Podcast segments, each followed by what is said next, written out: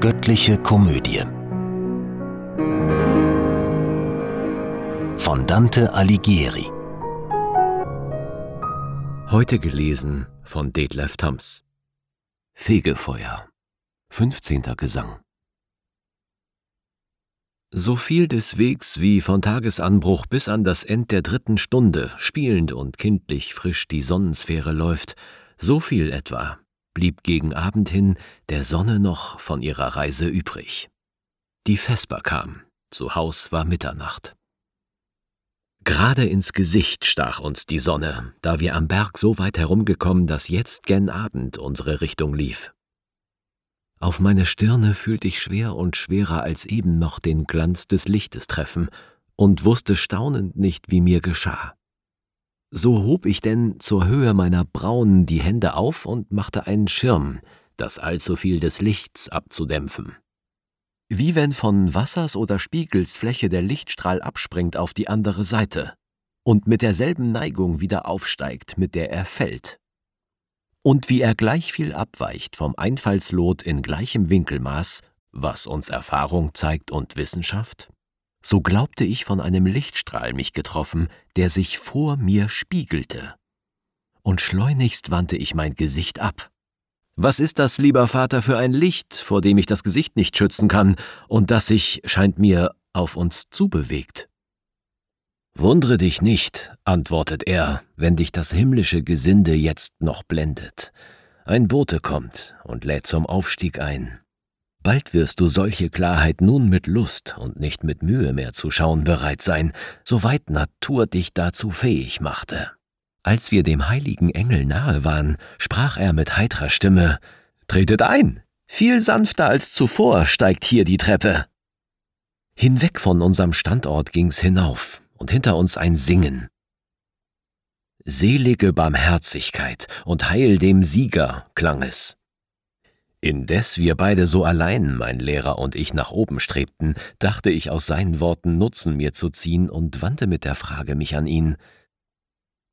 Was meinte wohl der Schatter aus Romagna mit Werten, die das Allgemeine scheuen? Drauf er, da er von seinem größten Laster die Folgen kennt, so ist's gewiss kein Wunder, dass er durch Tadel es beschneiden will.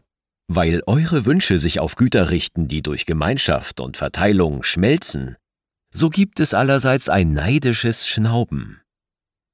Wenn aber Liebe zu dem höchsten Himmel nach oben euer Streben lenken möchte, so bliebe frei von Eifersucht die Brust.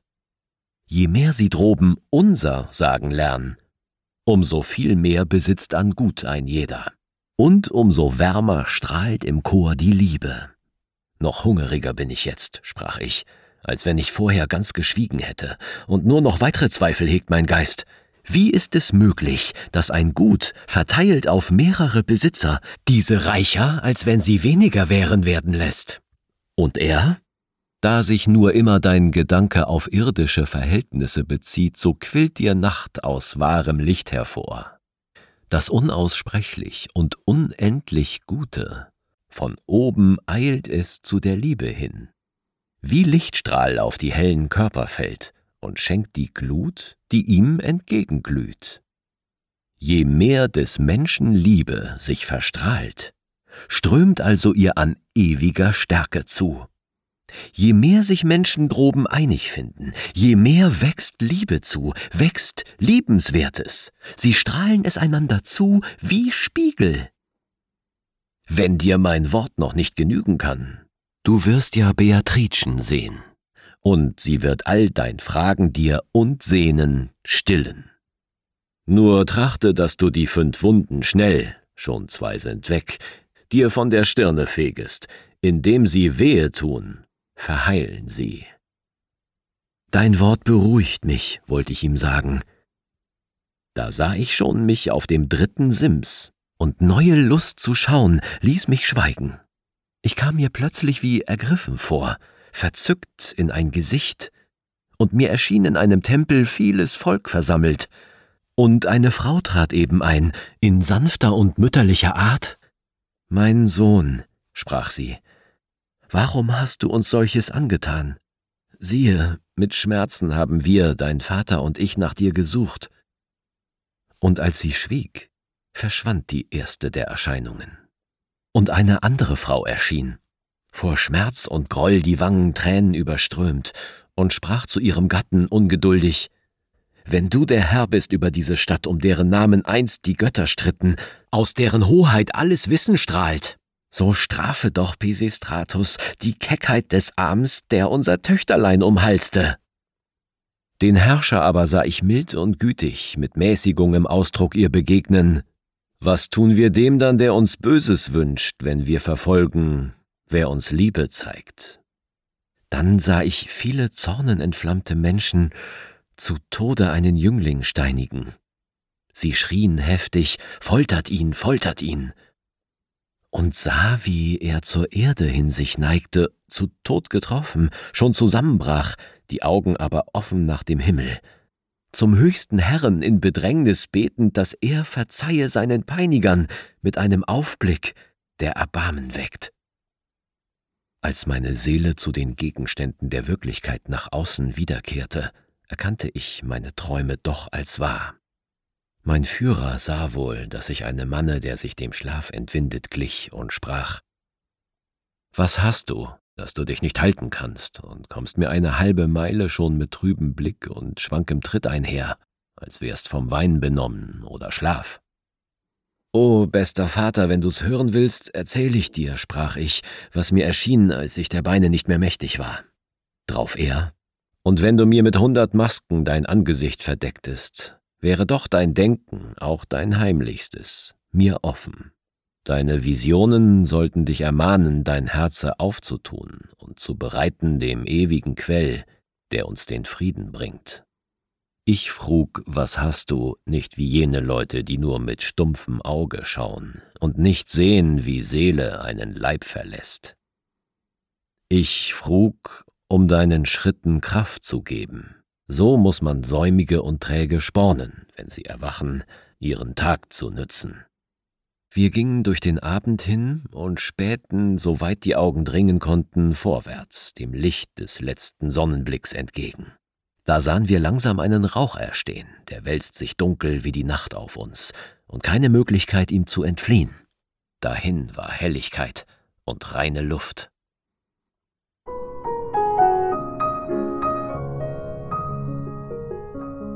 16. Gesang Nicht Höllendunkel, noch die Nacht des Himmels, wenn kein Gestirn zu sehen ist und die Wolken das einsame Gewölbe ganz verfinstern, haben mein Auge je so dicht umschleiert wie dieser Rauch, der uns umhüllte und so rau sich fühlbar machte und so beizend, dass man das Aug nicht offen halten konnte. Daher mein treuer, zuverlässiger Lehrer mir näher trat und seine Schulter bot. Und wie der Blinde seinem Führer folgt, dass er sich nicht verirre, sich nicht stoße an etwas Schädlichem, gar Tödlichem, so ging ich durch die scharfe, schmutzige Luft und hörte meinen Führer an, der sagte, Gib acht, dass du dich nur von mir nicht trennest. Ich hörte Stimmen, deren jede klang wie ein Gebet um Frieden und Erbarmen zum Lamme Gottes, das die Sünden trägt. Sie fingen immer an mit Agnus Dei, in allen waren Wort und Ton so gleich, dass ihre Eintracht überall sich zeigte. Sind das wohl Geister, die ich höre? frug ich. Und er zu mir? Du hast es recht erkannt, vom Zorn sich zu befreien sind sie hier. Wer bist du, dass du unseren Rauch zerteilst und sprichst von uns, als ob für dich die Zeit nach Monaten und Wochen sich noch messe? So machte eine Stimme sich vernehmbar. Daher der Meister Gib ihm Antwort, sagte, und frag ihn, ob von hier aus man hinaufgeht. Und ich, göttlich Geschöpf, das hier sich läutert, um rein zu seinem Vaterheim zu kommen, begleite mich, und du sollst Wunder hören. Und er, ich folge dir, soweit ich darf, und da der Rauch uns das Gesicht verwehrt, soll das Gehör uns beieinander halten. Und nun begann ich, in der irdischen Hülle, die mir im Tod sich löst, steig ich hinauf.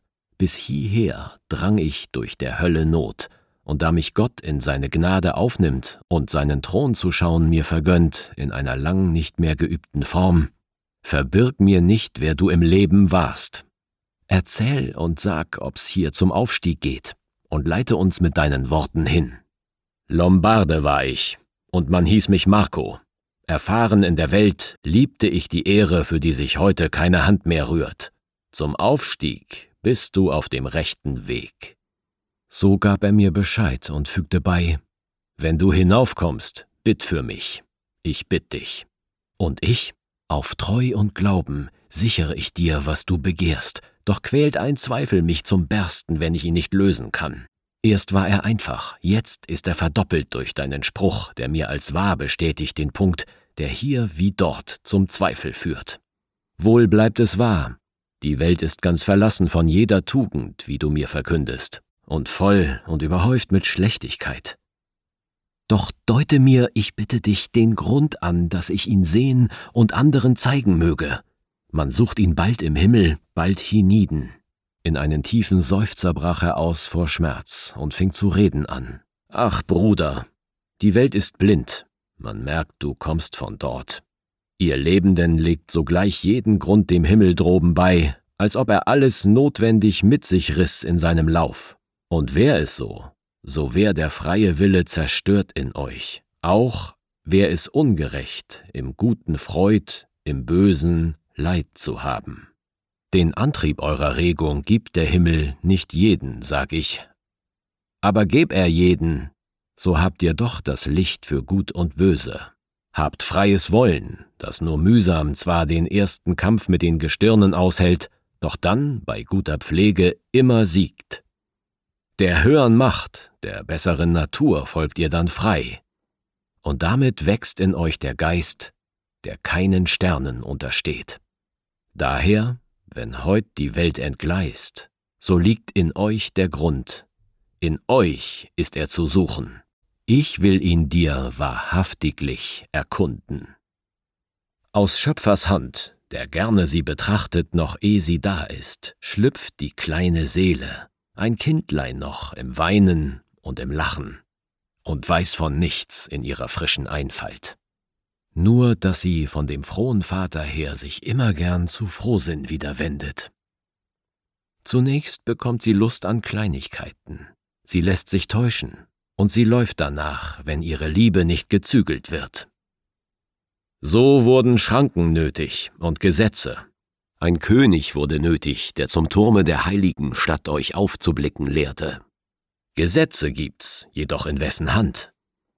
In niemands, denn der Hirte, der vorangeht, vermag zu schauen, doch nicht sich zu entscheiden. Wie nun die Herde ihren Hirten immer nach Gütern, die sie selbst begehrt, sieht gieren, so weidet sie sich daran und will nichts Höheres. So kannst du einsehen, dass nur schlechte Führung der Grund ist, der die Welt verkommen lässt, und nicht Entartung eurer Natur. Rom das die alte Welt in Ordnung brachte, besaß zwei Sonnen, um die beiden Wege der Erde und des Himmels zu erleuchten. Erblindet sind die Sonnen aneinander. In einer Hand sind Schwert und Hirtenstab. Wehe der fluchbeladenen Verbindung, in der sie sich nicht achten und nicht fürchten. Wenn du's nicht glaubst, geh hin und schau die Früchte, ist doch am Samen jedes Kraut zu erkennen. Im ganzen Land bespült von Etsch und Po war Mut und höfisches Wesen noch zu finden, ehe Kaiser Friedrich dort in Streit geriet. Jetzt kann mit Sicherheit sich jeder Lump da selbst ergehen und braucht sich nicht zu schämen vor Ehrenmännern, die er treffen könnte. Drei Greise sind noch da. Ein Hohn und Vorwurf der Alten an die neue Zeit. Die drei erwarten sehnlich, dass der Herr sie abruft. Der wackere Gerhard, Konrad von Palazzo und Guido da Castel, der auf Französisch mit Recht der biedere Lombard genannt wird. So sage laut jetzt, dass die römische Kirche, verwechselnd in sich selbst die zwei Gestalten, in Schmutz mit allem, was sie trägt, verfällt. Wie recht du hast, mein Marco, rief ich aus. Jetzt kann ich auch verstehen, warum von Erbschaft die Söhne Levis ausgeschlossen wurden. Doch sprich, Wer ist der Gerhard, der als Muster der hingegangenen Männer, wie du meinst, zum Hohn der rohen Gegenwart zurückblieb? Willst du mich täuschen oder mich versuchen? antwortet er, dass du toskanisch redest und scheinst den wackern Gerhard nicht zu kennen. Ich kenn ihn als den Wackern nur mit Namen und müsst nach seiner Tochter Gaia ihn den Frohen nennen. Doch genug, lebt wohl. Siehst du, wie's dämmert durch den Rauch und schimmert von weißem Licht?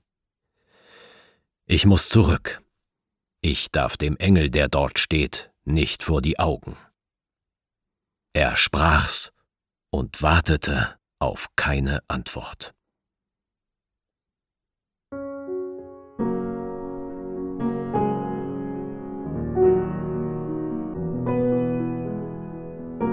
Diese Hörreihe unterstützt die Initiative Solidarität stimmt e.V.